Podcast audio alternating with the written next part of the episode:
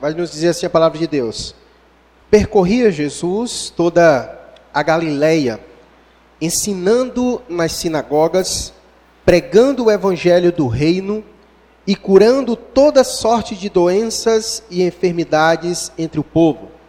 E a sua fama correu por toda a Síria, e trouxeram-lhe então todos os doentes, acometidos de várias enfermidades e tormentos, endemoniados, lunáticos e paralíticos. E ele os curou. E da Galiléia, Decápolis, Jerusalém, Judéia e da além do Jordão, numerosas multidões o seguiam. Então nós vamos orar mais uma vez, pedindo a Deus que nos abençoe nesse tempo de ministração da sua palavra. Deus querido, te agradecemos pelo momento tão maravilhoso que tivemos de entoar ao Senhor cânticos espirituais. Esperamos que o Senhor tenha se alegrado com esses louvores, tenha recebido com aprovação. Pai, neste momento estamos com tua palavra aberta, entendendo que o Senhor dirige nossas vidas por meio dela. Pai, suplicamos ao Senhor que o teu Espírito nos ilumine, nos dando compreensão correta e devida sobre as sagradas Escrituras Pai, aplica essa verdade ao nosso coração, de maneira que sejamos transformados por ela, edificados por essa verdade, que cada verdade nos traga conhecimento adequado sobre as Escrituras, sobre o Senhor, sobre como o Senhor andou nesta vida, aqui neste mundo. Pai, nos abençoa. Abençoa todos quanto também nos assiste pela internet, que a tua graça seja estendida a essas pessoas. Oramos ao Senhor no nome de Cristo Jesus. Amém. Quero aqui fazer um breve resumo, já que a gente vai finalizar hoje o capítulo 4, muito embora o capítulo 5 seja uma continuação do capítulo 4, mas como a gente vai pontuar ele hoje, encerrando, nós tivemos quatro momentos da disposição desse capítulo 4. Então, requer um pouquinho de, de um resumo para a gente poder compreender tudo que vem acontecendo. Então, o resumo do capítulo 4 até agora é o seguinte: Jesus surge no Jordão para ser batizado por João Batista. E logo após ele é levado pelo Espírito ao deserto para ser tentado por Satanás.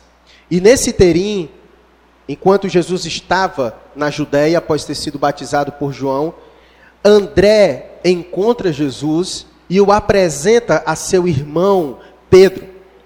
Nesse interim, João é preso, encerrando o seu ministério, e Jesus vai para a Galiléia, e lá Jesus inicia o seu ministério. E chegando em Nazaré, na sua terra, nós vimos que Jesus foi rejeitado. Lá eles tentaram matar Jesus. E diante disso, Jesus vai para Cafarnaum, situada à beira-mar, e prega a seguinte mensagem, dando continuidade à mesma mensagem que João Batista pregou: Arrependei-vos, porque está próximo o reino dos céus. E é caminhando junto à beira do mar da Galileia que Jesus também convoca os quatro irmãos a segui-lo, que nós vimos no domingo passado. Quem eram esses irmãos? Pedro, André, Tiago e João.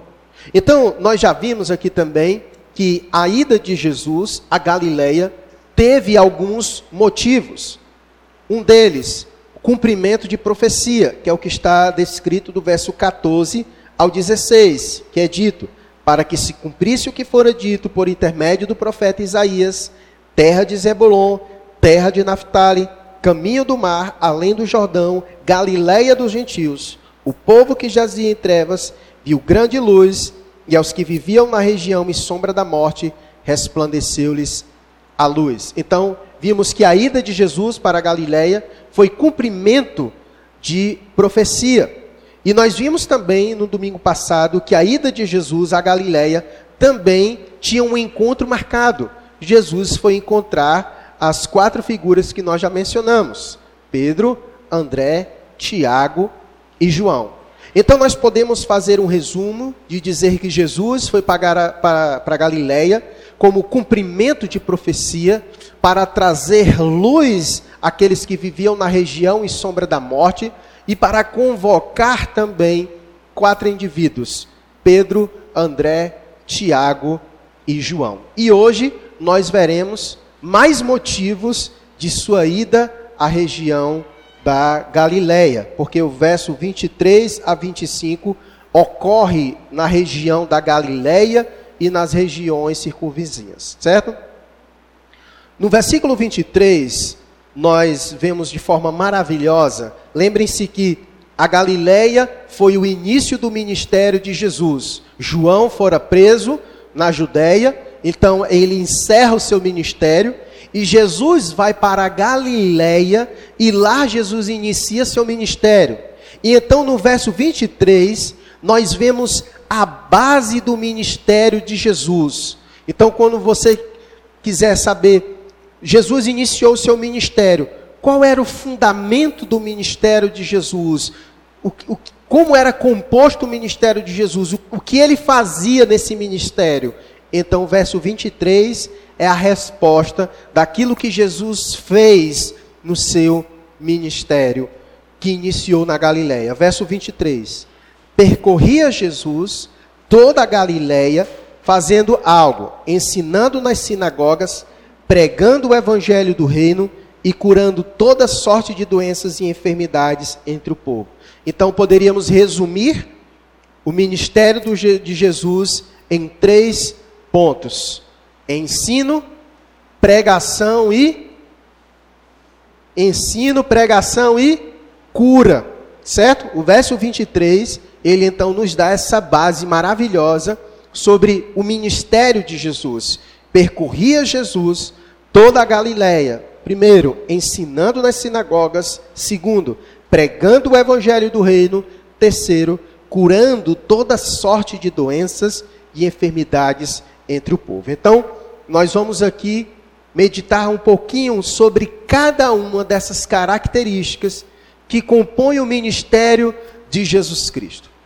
E é interessante a ordem com que foi colocada, e nós falaremos sobre isso.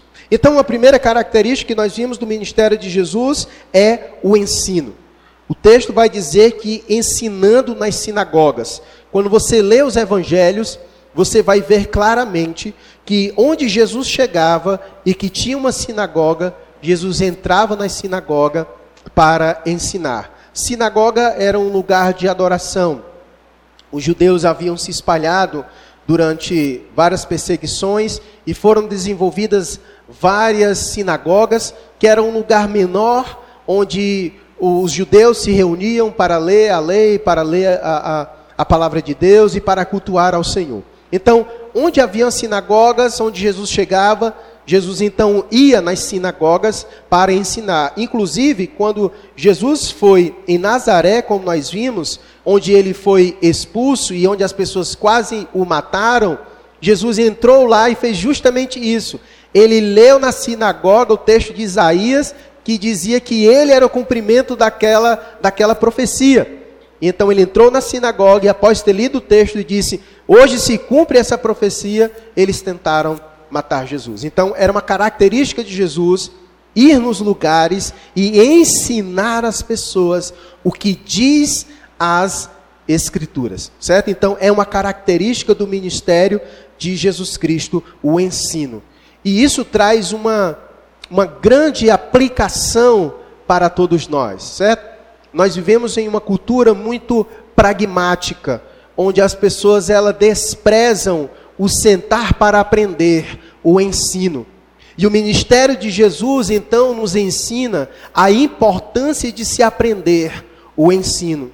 Por isso que Jesus percorria toda a Galileia ensinando nas sinagogas, sinagogas no plural, onde havia sinagogas, Jesus entrava e ensinava as pessoas acerca da palavra de Deus. Então isso mostra a importância e a relevância sobre o ensino, sobre o aprendizado na vida cristã. Jesus gastou tempo ensinando as pessoas, os apóstolos foram chamados para ensinar as pessoas e nós também fomos chamados para ensinar as pessoas. Coloca o texto aí para mim de Mateus capítulo 28, 19 e 20.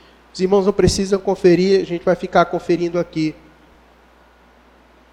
na tela. O texto vai dizer: Ide, portanto, fazei discípulos de todas as nações. Essa foi uma ordem que o Senhor Jesus deu para os apóstolos e para nós. Ide, portanto, fazei discípulos de todas as nações, batizando-os em nome do Pai, do Filho e do Espírito Santo, ensinando-os, ensinando-os a guardar todas as coisas que vos tenho ordenado. Foram poucas coisas ou muitas coisas que Jesus nos deixou, nos ordenou? Muitas coisas, então devemos gastar tempo ensinando todas essas coisas. E eis que estou convosco todos os dias até a consumação do século. Então a ordem de Jesus é que a gente saia pelo mundo inteiro, fazendo discípulos e ensinando essas pessoas tudo quanto o Senhor Jesus nos deixou, nos ordenou. Então, o ensino é a base, certo, da nossa doutrina. Para que nossa salvação seja desenvolvida, nós precisamos de ensino, certo? Erra quem pensa que eu criei em Jesus, recebi Jesus como Senhor e Salvador de minha vida, então eu não preciso mais saber de nada. Isso é suficiente para minha vida. Você se engana. Porque o ensino, ele vai justamente corresponder em uma vida saudável ou não. Porque a nossa maturidade na vida cristã depende do ensino. Depende do ensino. Certo? Por isso que nós precisamos gastar tempo aprendendo, certo? Porque a maturidade cristã depende do aprendizado. Por isso que o ensino é uma característica e uma marca muito importante do cristianismo. É por isso que nós aqui nessa igreja, você que faz parte dessa igreja, sabe o quanto nós prezamos pelo ensino, né?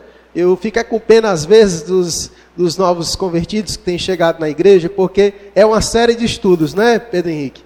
Né, né não, Souzinha? É, e é bom, é muito estudo, né? A gente vai sentando, estudando, aprendendo, porque é necessário. A gente se desenvolve dessa forma na vida cristã. A, o desenvolvimento da nossa salvação está intrinsecamente relacionado ao ensino, certo? Nós temos estudado aqui na, na escola bíblica diversos assuntos importantes. Erra quem acha que não é importante. Olha, quantos assuntos é, relevantes à vida nós temos aprendido aqui na escola bíblica. Na carta aos Efésios, nós aprendemos sobre a relação de marido e mulher. Olha coisa tão importante. Aprendemos sobre a relação de filhos e pai. Aprendemos hoje sobre a relação de funcionário e, e é, patrão e funcionário. Olha quantas coisas nós aprendemos. Como é que eu sou? Eu sou crente, eu fui, fui encontrado pelo Senhor, sou salvo. Mas como é que eu vivo essa salvação no meu trabalho? Como é que eu vivo essa salvação na minha casa, na relação com a minha esposa, com os meus filhos? Como é? A Bíblia ensina. Isso é ensino. E a gente precisa aprender como viver essa salvação. Como desenvolver a nossa salvação. Eu sou crente, tá bom, agora como é que eu faço para arrumar uma pessoa para me casar? A Bíblia ensina. Ela ensina tudo. E por isso que nós precisamos aprender, ensino. E isso gasta tempo. Mas como a gente vive numa cultura pragmática, que a gente quer fazer, mas não quer saber, a gente acaba errando. A gente se propõe muito a fazer, mas a gente não se propõe a saber como fazer. E muitas vezes, quando a gente inverte a ordem da coisa, a gente dá um passo, faz, e depois a gente quer voltar para aprender. E aí, muitas vezes, quando a gente faz isso, a gente já sofreu muitas consequências. Portanto, a base, certo? A, do nosso desenvolvimento, do nosso crescimento é o ensino. O ensino. Por isso que Jesus percorria, olha o que o texto diz: Jesus percorria toda a Galileia. Você acha que não gastou tempo? Você acha que não foi cansativo para Jesus? Não tinha negócio de carro e de moto, não. Jesus percorreu toda essa região da Galileia, entrando nas sinagogas, gastando tempo, ensinando as pessoas, e ele nos traz uma lição de que isso é importante. Caso contrário, ele não teria gasto todo esse tempo percorrendo toda a Galileia, ensinando as pessoas. Se ele fez isso, é porque é importante o ensino, é importante o aprendizado. certo? E isso diz respeito à nossa maturidade.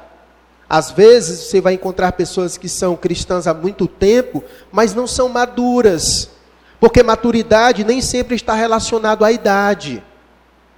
Mas está relacionado muitas vezes ao conhecimento que se tem e o, o uso correto deste conhecimento.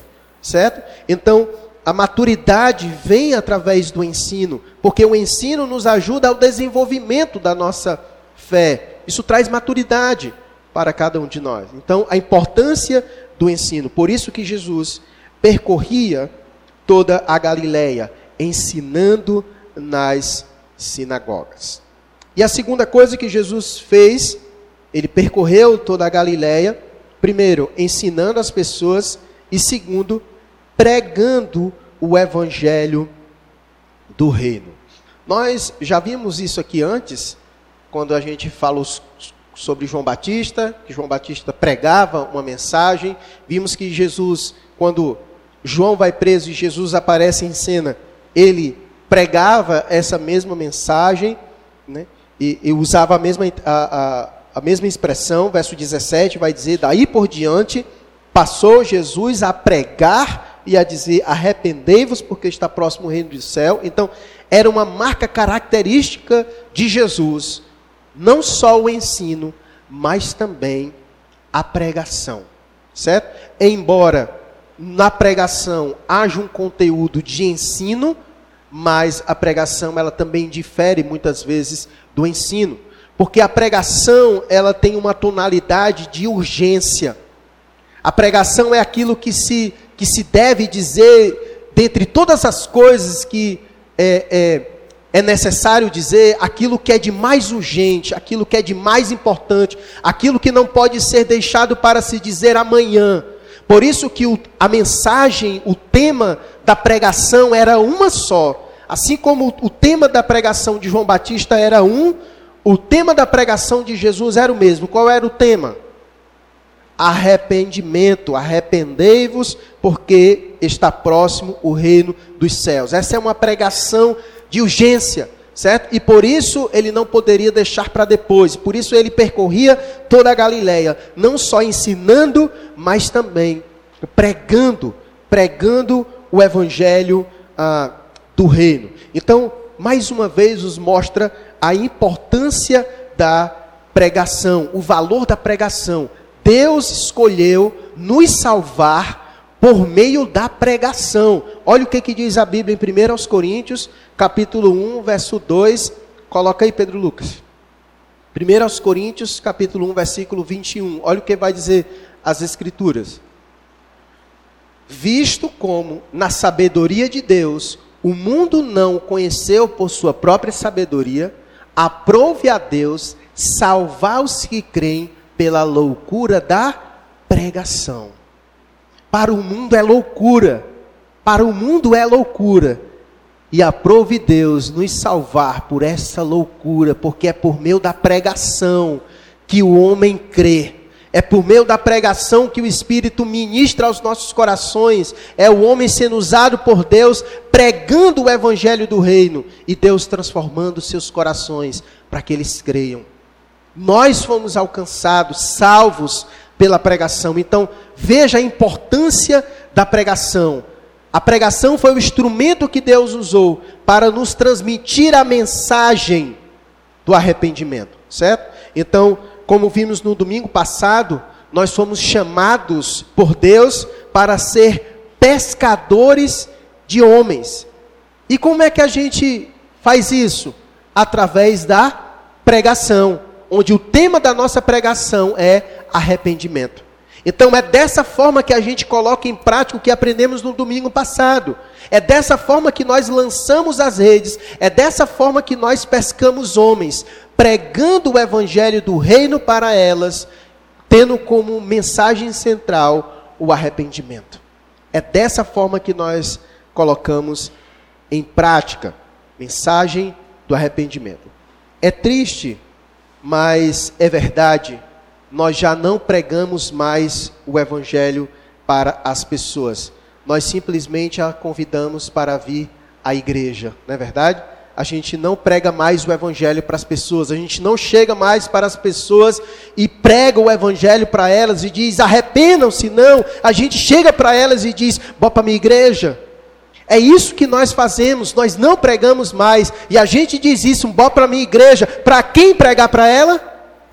Eu. Mas essa não é a minha função apenas, é sua também. Porque nós fomos chamados a pregar o Evangelho, todos nós fomos chamados a pregar o Evangelho. Então você não pode terceirizar a sua responsabilidade, simplesmente trazer as pessoas para cá. Ah, então eu não vou mais trazer. Não é isso que eu estou dizendo. Prega o Evangelho para elas e traz elas para cá. Que elas cheguem aqui arrastadas pela sua rede. Você lançou a rede, pegou os, os pecadores e traz ele para cá. Essa deve ser a nossa postura. Mas tristemente, nós não pregamos mais o evangelho para as pessoas. Seja porque talvez não entendamos mais a importância e a urgência da pregação, talvez seja porque nós tenhamos medo de pregar o evangelho para as pessoas, porque não é uma mensagem que cai muito na simpatia das pessoas, e aí às vezes, muitas vezes a gente acaba que faltando com isso nos relacionamos com as pessoas, mas não pregamos mais o evangelho para elas. Quer ver a, a prova? Faça reflexão aí para você. Quando foi a última vez que você pregou o evangelho para alguém? De forma direta. Quando foi a última vez que você fez isso? Certo? Então perceba como isso está cada vez mais distante de nós. Quando foi a última vez que você pregou lançou a rede e, e alguém foi, foi pego por você? Faz quanto tempo você não tem a alegria de ver alguém se rendendo ao, ao, ao Salvador por meio de sua vida? Não, pastor, mas eu estou pelo menos trazendo ela para a igreja. Tá certo. Quando foi a última vez que alguém veio a essa igreja a seu convite? Agora o senhor pegou pesado. Quando foi a última vez que alguém veio a essa igreja a seu convite? Não, pastor, mas eu prego na internet, nas redes sociais. Homem, deixe de conversa. Não diga um negócio desse, não. A Bíblia não diz, a Bíblia não diz como ouvirão se não há um especialista em redes sociais e internet. A Bíblia não diz isso, não. Mas a Bíblia diz, como ouvirão se não há quem pregue. É isso que a Bíblia diz. A Bíblia não diz como ouvirão se não há um especialista em redes sociais e internet. Não, a Bíblia não diz isso não. A Bíblia diz como ouvirão se não há quem pregue. E se você for estudar a etimologia da palavra pregar, você vai ver que ela é falar. É falar mesmo. Pregar é falar. Não, eu prego com a minha vida. Quê? Como é que é? Tu vai andando no meio da rua e teu corpo vai falando, é? Como é que é isso? Não existe isso. Pregar é abrir a boca e falar. Pregar é abrir a boca e falar. Seu testemunho é importante.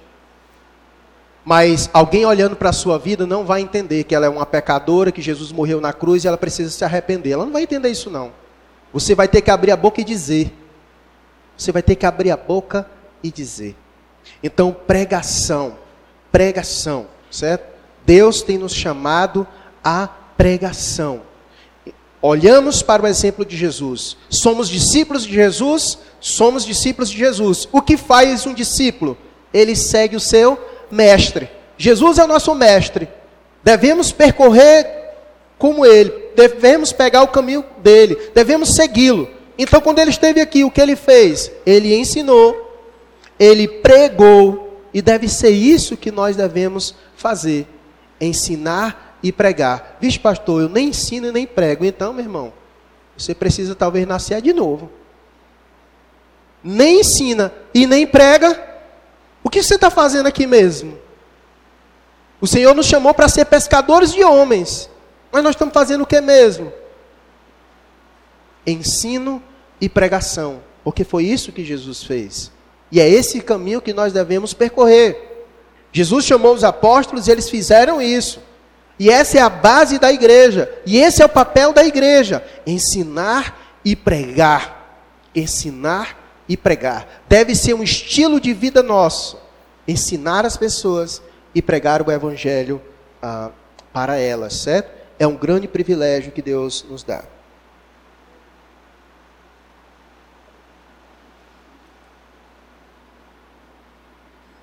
Vamos ver a terceira característica que compõe o ministério de Jesus aqui, que teve início na Galileia. Então percorria Jesus, verso 23, toda a Galileia, ensinando nas sinagogas, pregando o evangelho do reino e curando toda sorte de doenças e enfermidades entre o povo. É interessante como Mateus colocou. Ele colocou em uma ordem, creio eu, muito pedagógica e muito importante de se entender. Ele não colocou pregação, ensino, cura, ou cura na frente. Não, ele, ele estabeleceu uma ordem que é interessante. E eu, particularmente, valorizo essa ordem das palavras em que foram colocadas. Ora, cura sem ensino e pregação, pelo menos do que eu tenho observado, gera falsa conversão. Essa é a realidade da maioria das igrejas hoje, que só pregam cura, mas não prega arrependimento e nem ensina as pessoas. Não é verdade? Essa é a realidade de muitas igrejas hoje, que só pregam cura, mas não prega a palavra de Deus, não prega o evangelho do reino, não convida o pecador ao arrependimento. Essa é a realidade de muitas igrejas que não ensinam as pessoas mas só pregam sobre cura. Por isso que cura sem ensino e pregação gera falsa conversão. Não é porque alguém foi objeto do, do poder de Deus, de Deus ter curado ela, que ela está salva. Isso não quer dizer nada. Na verdade, Jesus pode curar qualquer pessoa e o, e o fato dele curar alguém não quer dizer que ele é dele. Quer uma prova disso? Lembra dos dez leprosos? Que eles foram curados. Quantos voltaram para perto do Senhor? Quantos voltaram? Só um, meu amigo. Só um. Só um voltou. Tá vendo? Nove foram curados. Os dez foram curados. Por que, que só um voltou? Cura sem ensino e pregação gera falsa conversão. Alguém ter sido instrumento do poder de Deus não quer dizer nada, não. Ele quer dizer que ele foi instrumento, mas não quer dizer que ele foi convertido por, por conta disso. Então não podemos confundir. Por isso que ensino, pregação e cura. Nós vemos aqui o texto de João, capítulo 6, verso 2. Coloca aí, Pedro Lucas, para nós. Olha o que vai dizer o texto. Esse é aquele momento em que Jesus realiza aquele milagre de, dos pães e dos peixes. Lembra desse episódio? Pronto. Olha o que, que vai dizer o texto. Seguiam numerosa multidão. Por quê? O porquê é a razão. Porque tinham visto os sinais que ele fazia na cura dos enfermos. Essa é a verdade. Muita gente procura o Senhor não porque quer o Senhor, mas porque quer o benefício de ser curado por Ele, quer ter o benefício de ter recebido alguma coisa da parte dele mas não quer ter relação com Ele. Querem a cura do Senhor, mas não quer o Senhor da cura. E por isso que se você der, terminar de ler na sua casa esse capítulo 6, que é maravilhoso e pesado ao mesmo tempo, Jesus confronta essas pessoas que estavam atrás dele só por causa dessas coisas. E o texto vai dizer que Jesus foi tão duro que eles se apartaram, não aguentaram a mensagem dura de Jesus. E ele estava tão indignado com essa situação que ele ainda se voltou para os discípulos e disse: E vocês? E vocês vão fazer o quê? Foi quando eles disseram: Senhor, mas para onde nós iremos? Se só tu tens as palavras de vida eterna. Eles expressaram sua verdadeira razão de estar com o Senhor. Estão com o Senhor porque Ele é a vida eterna. Então, é preciso a gente compreender sobre isso, certo? Ensino, pregação e cura. Não podemos colocar isso em um lugar onde não está. Não podemos pegar a cura e colocar em primeiro lugar. Foi, foi ensino, pregação e cura. Não podemos pegar a ideia da cura que o Senhor pode proporcionar e colocá-la no pedestal acima de todas as coisas. Se você for dar uma lida em 1 Coríntios, capítulo 14, quando Paulo está falando sobre os dons, ele vai colocar o ensino e a pregação acima de todos os outros dons, mostrando a relevância do ensino e da pregação. E eu quero que você aprenda algo hoje. As curas realizadas por Jesus tinham algumas finalidades, duas especificamente. A primeira delas é que as curas que Jesus realizava, elas tinham um objetivo de primeiro revelar quem Jesus é. Coloca para mim o texto de Mateus, capítulo 11. Ele vai colocar aqui para nós. Veja comigo. Do verso 2 ao verso 5. Esse é o momento em que João estava preso, lembra? Quando Jesus estava na Judéia, e logo nesse inteirinho João foi preso, vocês lembram? E ele foi preso porque confrontou Herodes, porque estava com a, a mulher do seu irmão, Herodias. Pois bem, João estava preso. E olha o que, que João vai dizer para Jesus e a resposta de Jesus para João. Quando João ouviu no cárcere falar das obras de Cristo, mandou por seus discípulos perguntar-lhe: És tu aquele que estava para vir, ou havemos de esperar outro?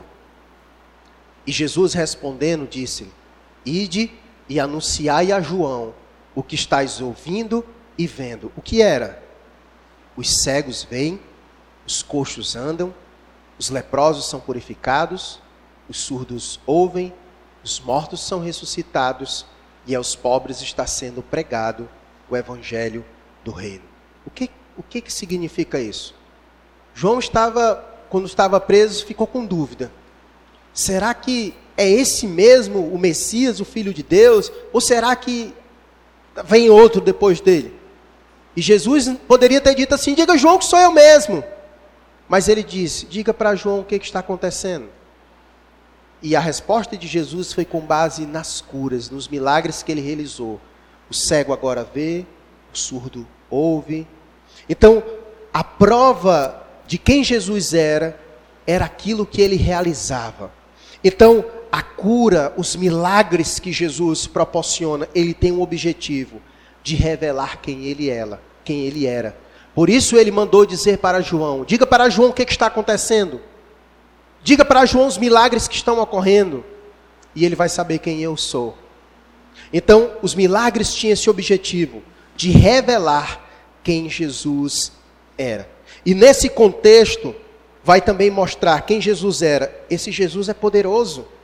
Olha a quantidade de coisas que ele vai dizer, olha, e curando toda sorte de doenças e enfermidades entre o povo, toda é toda. Tudo que aparecia entre o povo, Jesus estava lá, era poderoso para curar. Isso mostra quem ele era, o Todo-Poderoso. Porque não havia nenhuma enfermidade, nenhuma doença que surgisse diante de Jesus que ele não pudesse curar, que ele não pudesse resolver. Então, aquilo que ele estava fazendo revelava quem ele era, trazia evidência de sua pessoa, revelava o seu poder. Quem é esse? Quando a gente vê João capítulo 9, onde Jesus faz um cego de nascença enxergar, o texto vai dizer que nunca havia acontecido isso. Isso aconteceu para que fosse revelado quem ele era. O Filho de Deus que veio com poder e autoridade para fazer todas essas coisas. Então, revela quem ele é, mostra seu poder, mostra sobre sua autoridade. O texto vai dizer que ele curava toda sorte de doenças e enfermidades e no versículo 24 vai dizer que todos os doentes, acometidos de várias enfermidades e tormentos, endemoniados, lunáticos e paralíticos, não havia nada. Olha a sua autoridade. A gente vai ver nos evangelhos, em diversos momentos, pessoas possessas e endemoniadas que chegavam diante de Jesus e ele dizia: sai, e o espírito saía, mostrando sua autoridade sobre todo espírito imundo, sobre todas as, as hostes demoníacas. Jesus é esse que tem poder para curar doenças físicas, espirituais, mentais, lunático, não importa. Jesus é poderoso para curar todo tipo de mazela, todo tipo de enfermidade, seja ela de alma, de espírito, física, mental, não importa. Jesus é poderoso para curar todas elas. Isso revela quem ele é. Mas isso tem um objetivo. Coloca aí para mim o texto de João capítulo 20, verso 30 e 31. Olha o que, que João vai dizer. Na verdade, fez Jesus diante dos discípulos muitos outros sinais que não estão escritos neste livro. Estes, porém, foram registrados para que creais que Jesus é o Cristo, o Filho de Deus, e para que crendo tenhais vida em seu nome. Deixa o texto aí, Lucas. Esse é o objetivo dos, das curas, dos milagres que Jesus realizou, para que as pessoas creiam que Ele é o Cristo, o Filho de Deus, e para que crendo nele tenham o que? Vida em seu nome. Esse é o objetivo.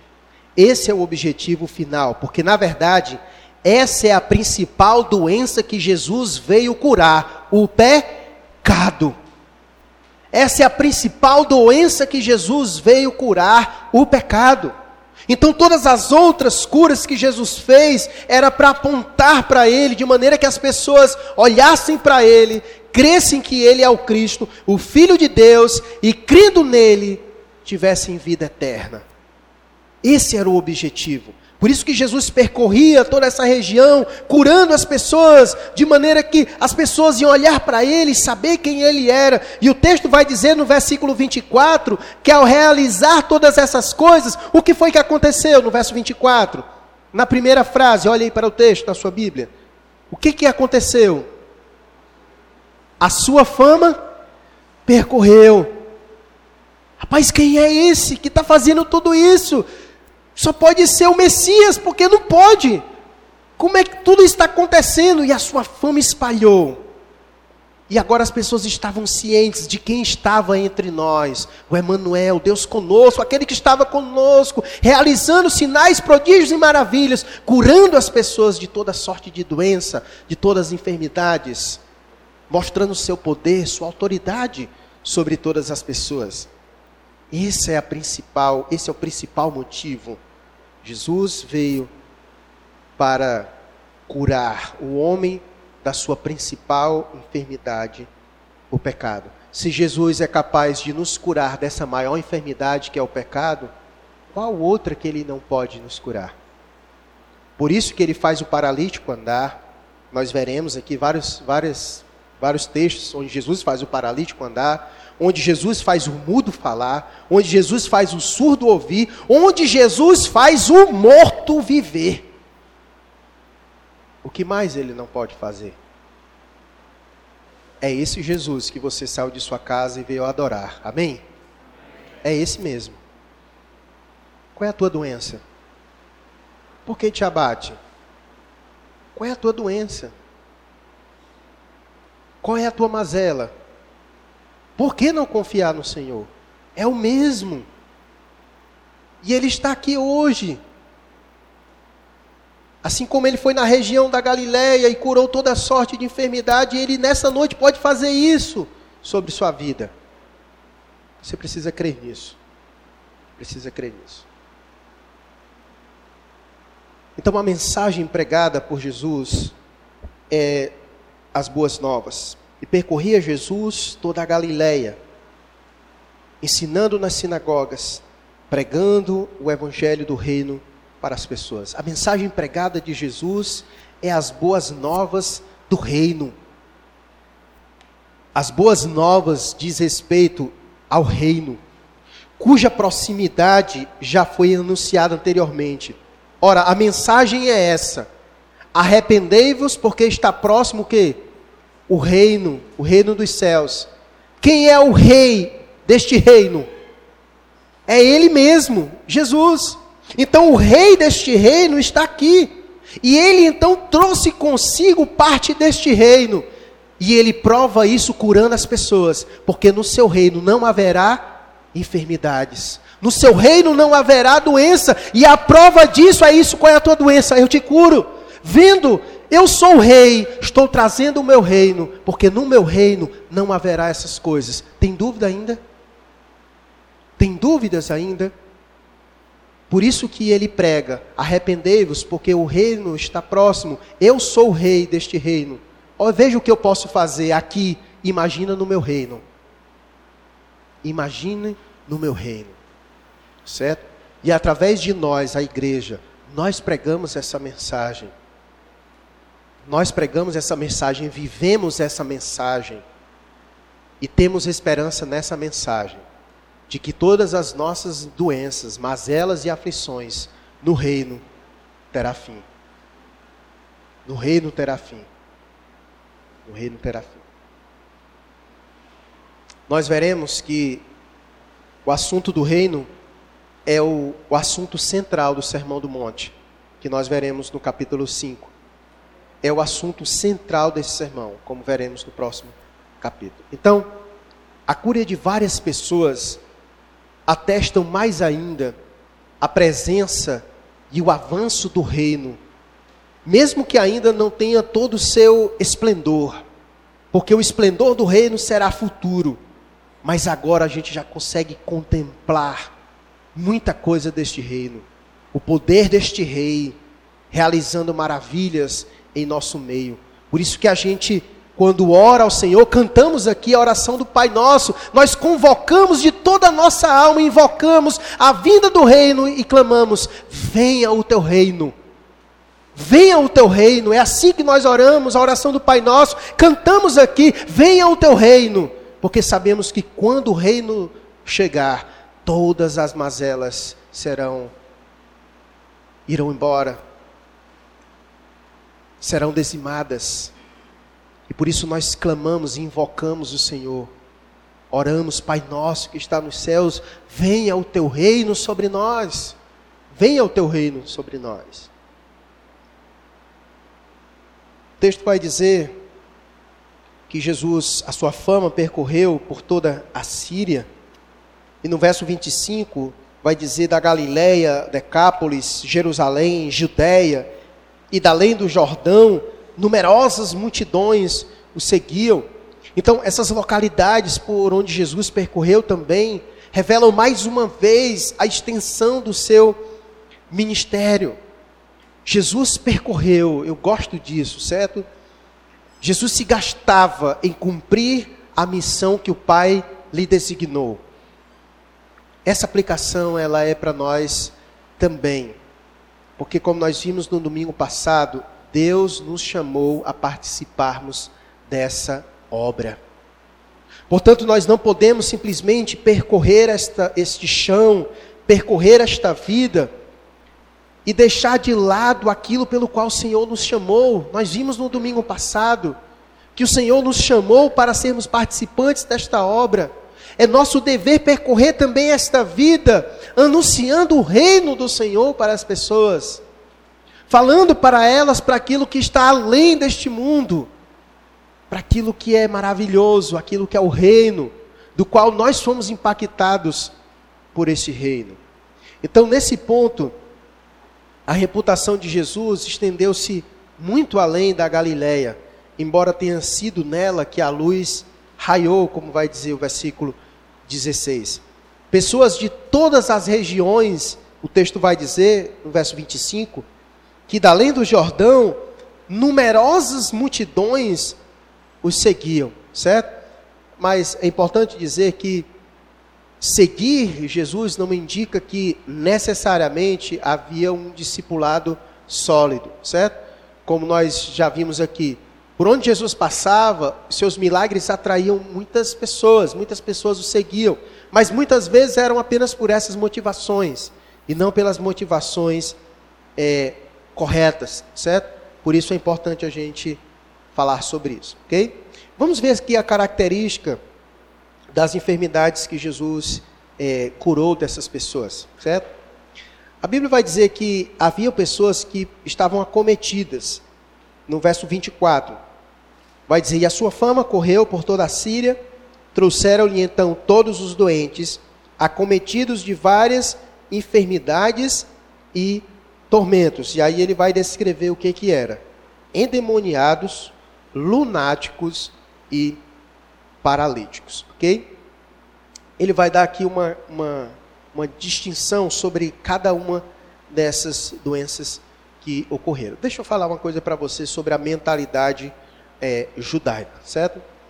Na mentalidade judaica, eles consideravam que toda doença ela era resultado direto ou indireto do pecado, certo?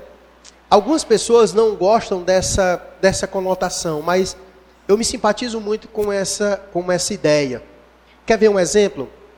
Deus nos fez ah, sem nenhum tipo de problema. Quando Deus criou o homem, na narrativa de Gênesis capítulo 2, vai dizer que tudo isso era bom. O homem não ficava doente, o homem não morria, nada dessas coisas. Mas no capítulo 3 de Gênesis vai dizer que o pecado passou a existir no mundo. E desde então, toda a desgraça que ocorre no mundo e sobre as nossas vidas é consequência do pecado.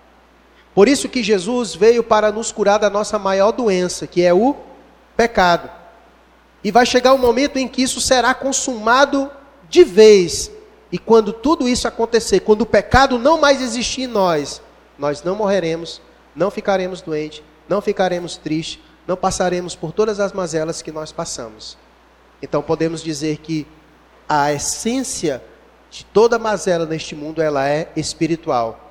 Por isso que Jesus é poder, tem poder para nos curar, seja qual for a enfermidade, porque ele é poderoso para fazer isso. Não consegue andar? Eu faço você andar. Não consegue ver? Eu faço você ver. É doido, é lunático? Eu deixo você bom. Está endemoniado? Eu expulso o demônio. Está morto? Eu lhe trago a vida. Não há nada, não há nada que o Senhor não possa operar em nós. Não há nada que Ele não possa trabalhar em nós. Então, uma característica que deixa também muito claro nessa narrativa é que o caráter desses milagres que Jesus realizou reflete também a sua misericórdia e a sua bondade. O texto vai dizer que Jesus percorreu todos esses lugares, e a gente vai ver mais na frente, que Jesus ia passando pelos lugares e, o, e Jesus ficava é, aflito em ver as pessoas angustiadas e padecendo de todo tipo de enfermidade, todo tipo de doença. Jesus não tinha obrigação de sair curando todo mundo, mas Jesus faz isso porque ele é alguém que tem compaixão. É alguém que tem compaixão e nessa nessa narrativa nós vemos como Jesus ele é bondoso e misericordioso com as pessoas. Como ele age em favor delas, como ele tem prazer em, em ver o homem bem, certo? E essa narrativa nos ensina isso, certo? Que nosso Senhor percorria toda a Galiléia, ensinando as pessoas, pregando o Evangelho e curando toda sorte de doenças e enfermidades é, entre o povo. Isso é maravilhoso a gente ver, certo? Então, Jesus, ele é poderoso para fazer todas essas coisas, isso nos mostra a sua bondade e a sua misericórdia. A verdade é que não há coração partido que o Senhor não possa sarar, não há alma ferida que o Senhor não possa cicatrizar, não há nenhum tipo de doença que estejamos passando ou lidando que o Senhor não, não, não seja capaz de, de, de nos recuperar. A grande verdade é que o nosso Senhor é o médico dos médicos sobre todas as coisas. Ele tem poder para fazer infinitamente mais do que pedimos ou pensamos. Todos nós somos indivíduos caídos, esmagados, despedaçados e atingidos por alguma praga, por causa do pecado.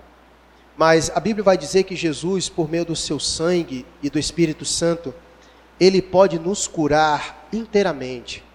Porque ele tomou sobre si, como vai dizer Isaías no capítulo 53, todas as nossas enfermidades. A Bíblia vai dizer que na cruz do Calvário, Cristo toma sobre si todas as nossas enfermidades. Isaías 53, verso 4. Portanto, tão somente nós devemos ir até Ele, crendo nisso. Ele tomou sobre si todas as nossas enfermidades. Não somente as de cunho espiritual, não somente o nosso pecado, mas todas as nossas mazelas. Por isso, o nosso Senhor é poderoso para agir em nosso favor. Com apenas um toque, o Senhor é capaz de, de promover maravilhas em nossas vidas. E precisamos crer nisso. Nós vivemos em um tempo onde nós temos cedido muito aquilo que é racional. E parece que perdemos a nossa fé nesse aspecto. Já tenho falado sobre isso e repito mais uma vez falar sobre isso. Há certas circunstâncias e há certas situações que Deus, na verdade, coloca como prova diante de nós para testar a nossa fé diante dele. E a gente vai percebendo isso muitas vezes nos mínimos detalhes. Ora, quando nós estamos doentes, muitas vezes a primeira coisa que a gente faz é tomar o remédio. Mas o caminho correto que deveríamos fazer é orar. Orar. Vou orar para Deus.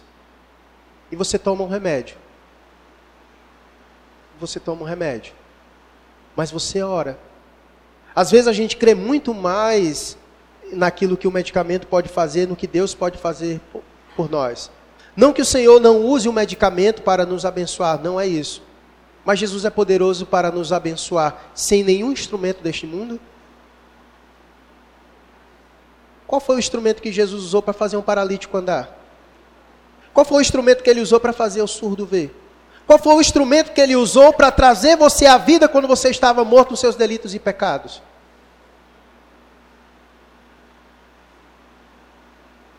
Devemos ir a ele em fé, crendo nisso. Que ele tomou sobre si todas as nossas enfermidades. E por isso ele é poderoso para nos curar de todo tipo de mazela que nós somos afligidos por causa do pecado. Por isso que tão somente nós devemos ir a Ele. Contudo, deixa eu dar uma ressalva para você. Ir a Ele não significa que Ele irá nos curar, tá bom? Dizendo isso porque é verdade. Lembra do episódio de Paulo em 2 Coríntios, capítulo 12, do espinho na carne, lembra? Que trazia muita dor a Paulo, e o texto vai dizer que ele orava a Deus, muitas vezes fez o que eu acabei de dizer. Ele orava, mas Deus não tirou o espinho da carne dele. O Senhor lhe ensinou a conviver com isso. E Deus diz para ele: Olha, aprenda que a minha graça te basta. Você tem a graça de Deus na sua vida? Se tiver, ela basta sobre sua vida. Pode ser que em alguns momentos Deus não remova. Pode ser que em alguns momentos Deus não lhe cure. Para lhe ensinar que a graça dele é suficiente para você. E aí é, é Deus com cada um. Eu não posso dizer por você. Deus fez isso com Paulo, não quero dizer que ele vai fazer com você. Pode ser, pode, pode ser diferente, também pode. A gente vai a ele porque cremos que ele é poderoso para fazer isso. Mas se ele não fizer, porque ele tem propósitos para com tudo isso. Como ele disse a Paulo, e precisamos aprender, certo? Então, devemos ir a ele, mas ir a ele não significa que ele vai nos curar. E a Ele, na verdade, significa que acreditamos que Ele é poderoso para fazer infinitamente mais do que pedimos ou pensamos. Vamos a Ele porque cremos. Mas isso não quer dizer que o fato de eu ir a Ele, Ele vai fazer isso. Nem muito menos eu tenho autoridade para chegar diante do Senhor e exigir isso dele, como muitas pessoas fazem querem colocar Deus contra a parede. Eu não aceito, me dá. Você não tem essa autoridade, meu querido. Você não tem essa autoridade. Você não tem. O filho, quando estava para ser crucificado, na mais agonia no Getsemane, ele disse: Pai, se possível, afasta de mim esse cálice. O pai afastou? Não! E quem é você para obrigar Deus a fazer isso? Não podemos fazer isso. Não temos autoridade para isso. O que precisamos fazer é, Pai, me ensina a viver com a tua graça, porque ela basta e é suficiente para mim. Eu vou ao Senhor porque eu sei que o Senhor é poderoso para fazer isso. E eis-me aqui. Se o Senhor fizer, bem. Se não fizer, se fizer é Deus, se não fizer, continua sendo Deus. É uma canção que diz isso. É isso. E é isso. E é esse o Deus que nós servimos. Então vamos a Ele agora em oração. Coloca tuas mazelas diante do Senhor. Vai a Ele crendo assim. Porque se Ele quiser, Ele opera agora mesmo em tua vida.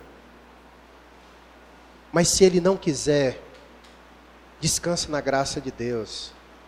É suficiente para a tua vida. Mas se Ele quiser, saiba, não há mazela no mundo, não há problema em nós que o Senhor não possa resolver.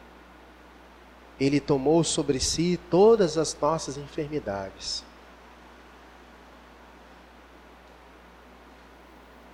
Fala com teu Deus.